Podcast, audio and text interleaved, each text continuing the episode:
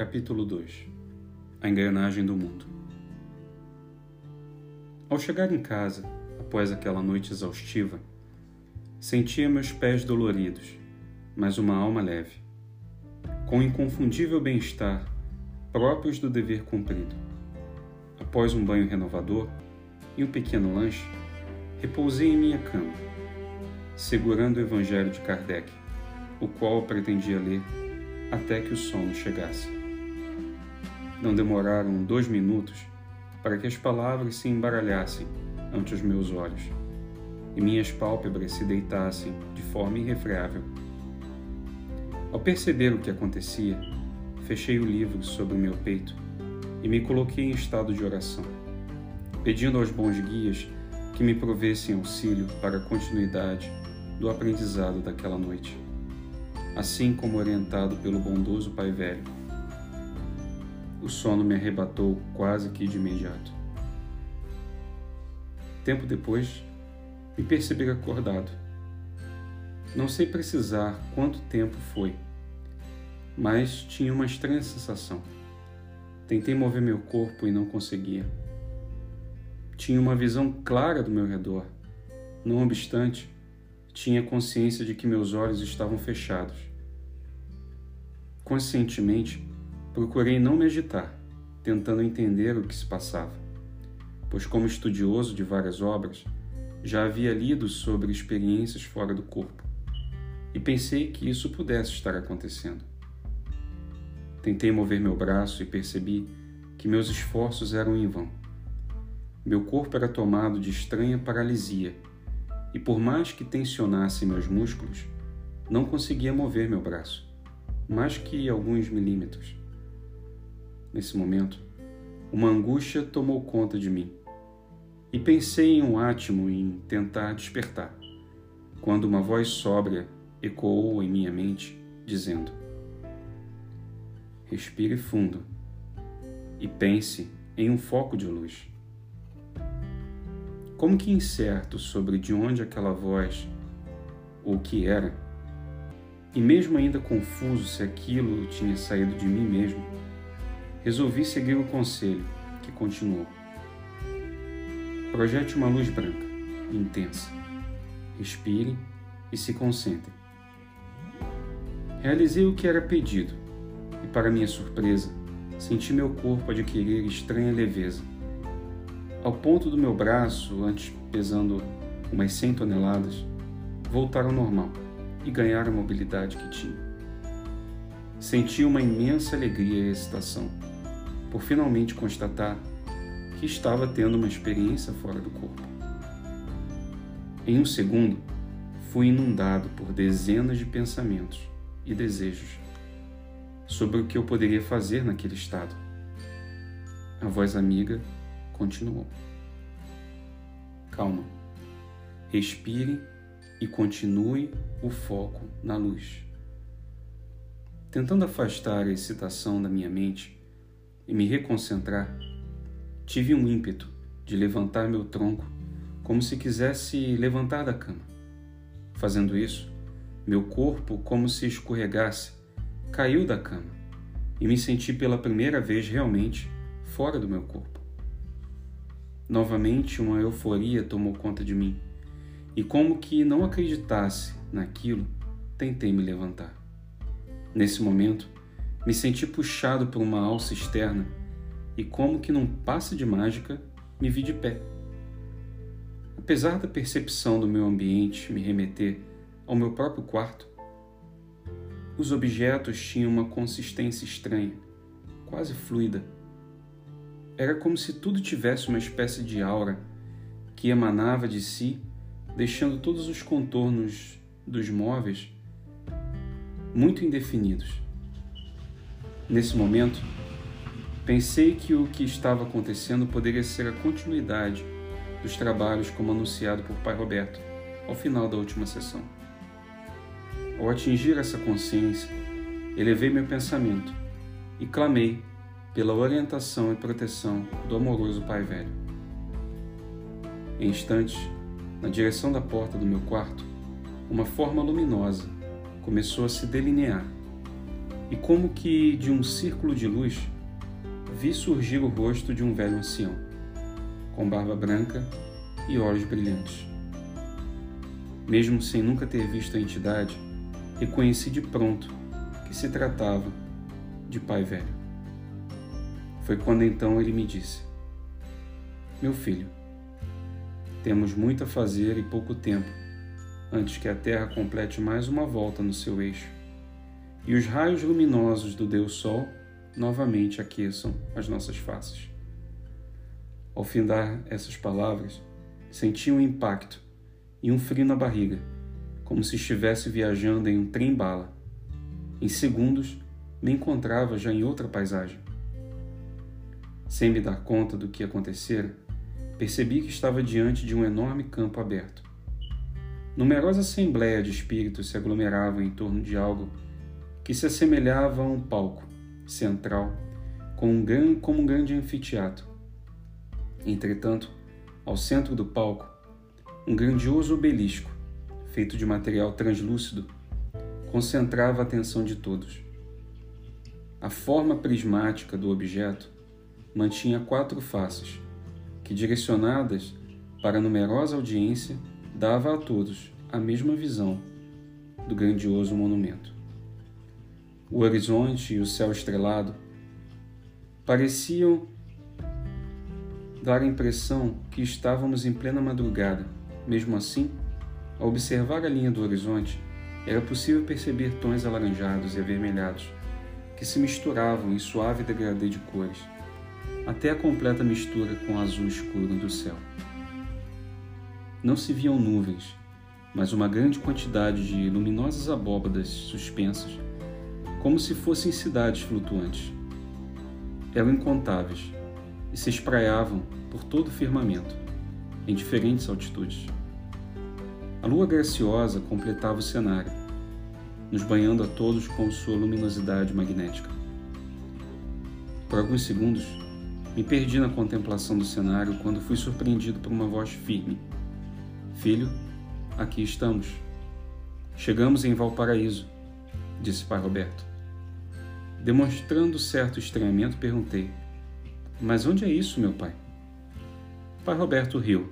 Em um tom brincalhão, respondeu: Estamos em uma das muitas localidades intermediárias entre o mundo material e os planos mais sutis do orbe terrestre, onde a maioria das cidades e colônias espirituais se situam.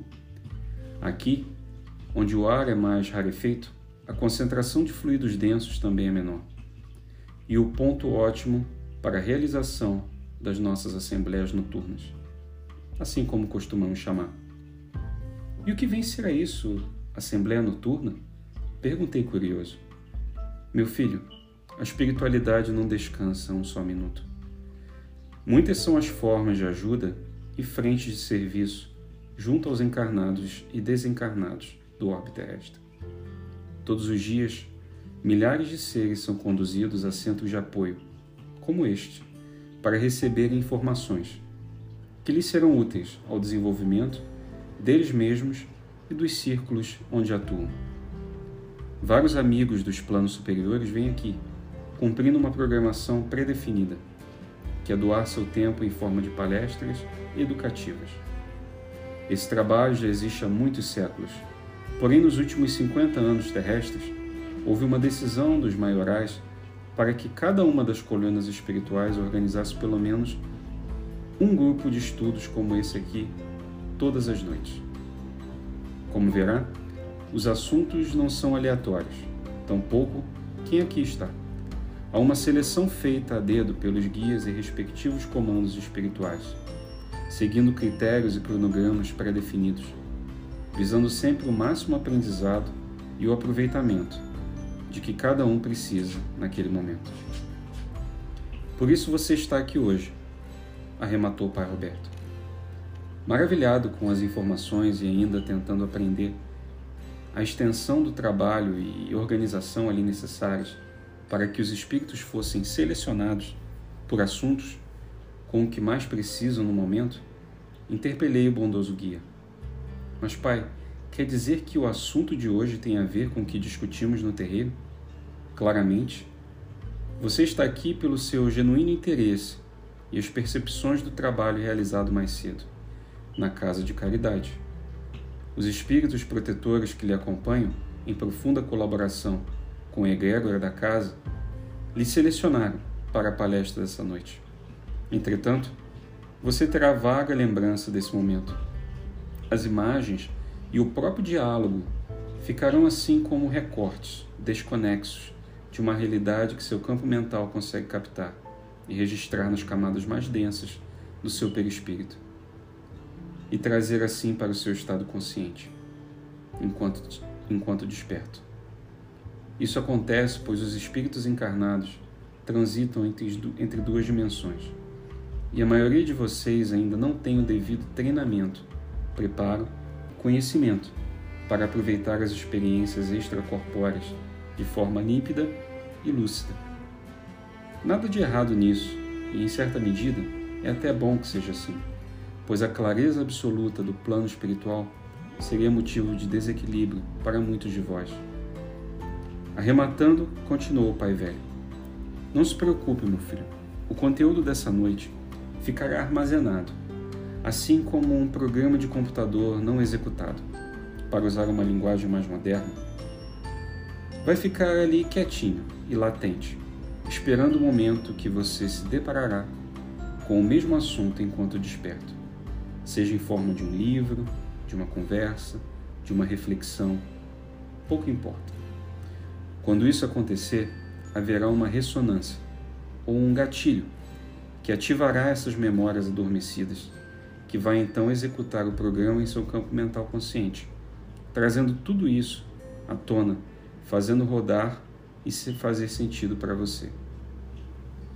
Como que boquiaberto com aquelas informações, não me contive e comentei. Tudo isso faz sentido agora. É como quando leio algo e na mesma hora mesmo sem ter terminado o livro, parece que tudo faz sentido, como se fosse algo que já estivesse dentro de mim. Exatamente, disse o bom velho.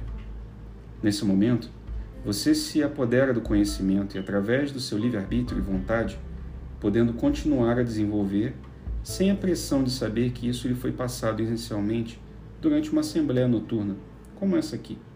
Ou seja, nós só damos uma ajudinha, mas cabe a cada um de vocês continuar e seguir a sua caminhada evolutiva dentro dos desafios e necessidades de cada um. Ao findar sua fala, Pai Roberto permaneceu em curto silêncio e me disse em tom sereno: Agora, silencie seu coração e eleve seu pensamento às estrelas. A palestra de hoje já vai começar.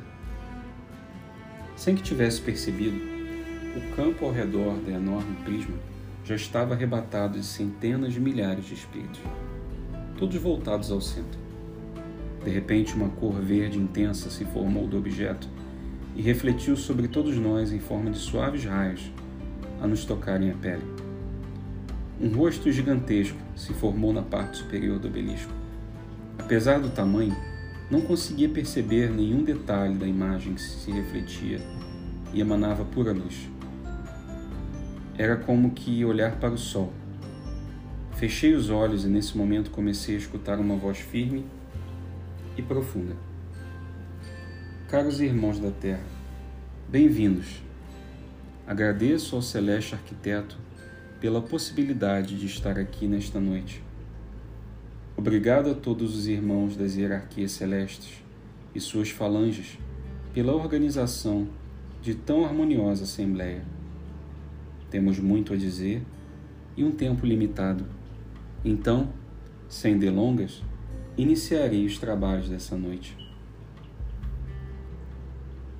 Pelos números mais recentes, o orbe terrestre conta com cerca de 30 bilhões de consciências humanas, sendo que aproximadamente um quarto desse total se encontra encarnado.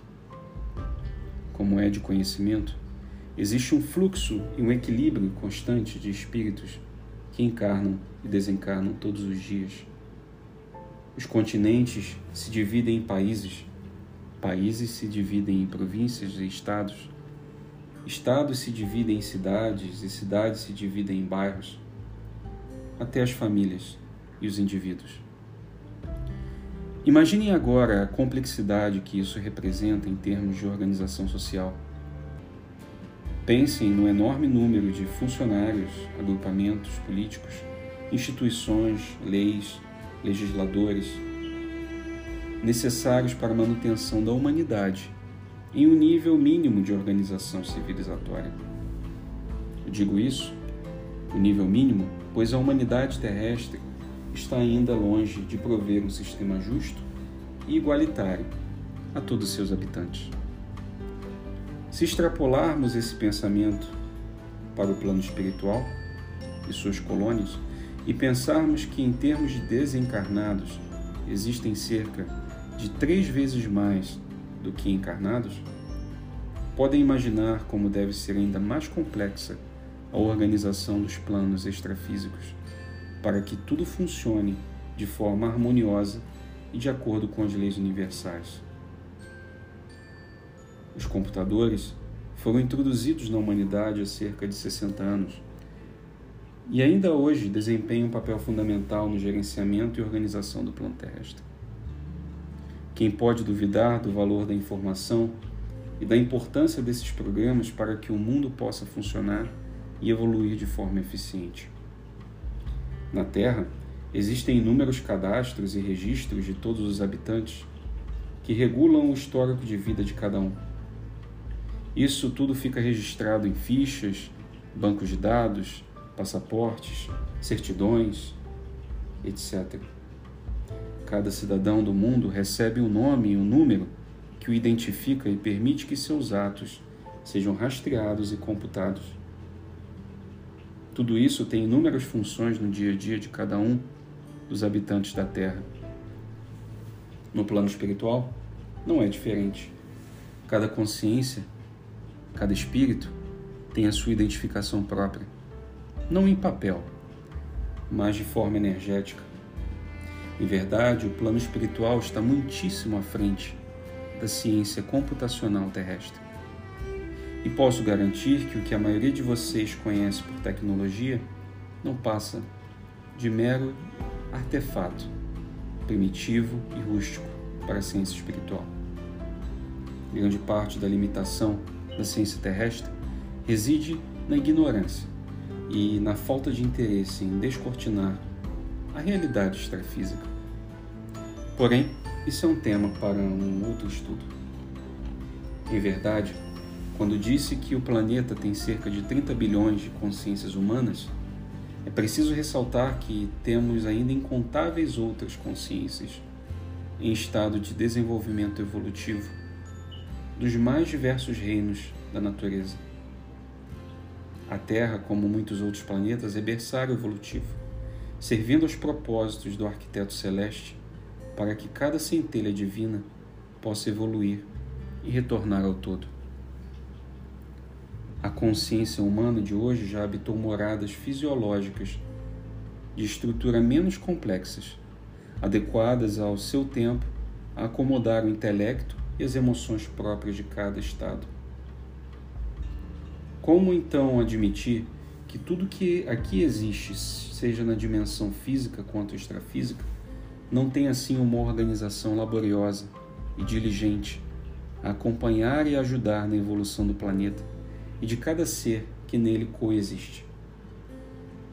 Os encarnados, salvo alguns poucos, não têm a mínima noção do processo e das hierarquias necessárias para que haja equilíbrio e que as leis da vida possam se realizar e se concretizar de forma coordenada e plena, atendendo sempre aos desígnios do alto. O que se conhece como providência divina é a referência mais próxima dessa grande organização que governa o mundo. Entretanto, diferente das empresas terrestres, a organização divina se sustenta pelo amor e pela caridade desinteressada. Assim, portanto, Entendam que o universo está repleto de campos de trabalho em todos os níveis. Deus, em todas as suas expressões, se manifesta através dos habitantes do próprio universo. Essa é a engrenagem do mundo, que gira incessantemente. Ao findar dessas palavras, a voz solar silenciou E tomado de profunda emoção, olhei para Pai Roberto, que também de olhos fechados, como que meditando, permanecia imóvel. De repente, um imenso obelisco irradiou um feixe de luz, em cor verde brilhante em todas as direções. Todo o ambiente se coloriu da matiz calmante. Profundas reflexões permeavam meu ser e profunda sensação de paz tomava conta de mim. Como que sentindo um estado de relaxamento próximo da sonolência, fechei meus olhos. Para minha surpresa, despertei em minha cama. Uma vaga sensação e a lembrança límpida do rosto do preto velho estavam presentes em meu campo mental. Porém, não conseguia me lembrar claramente do que havia experienciado. Olhei para o relógio que estava ao lado do meu abajur e eram exatamente cinco horas. Lembrei que mais um dia de trabalho me aguardava na empresa e, aproveitando alguns minutos antes do despertador tocar, voltei a dormir. Se vocês gostaram desse capítulo, vai ter mais, o capítulo 3. Continuem assistindo o podcast e fiquem com Deus. Um grande abraço.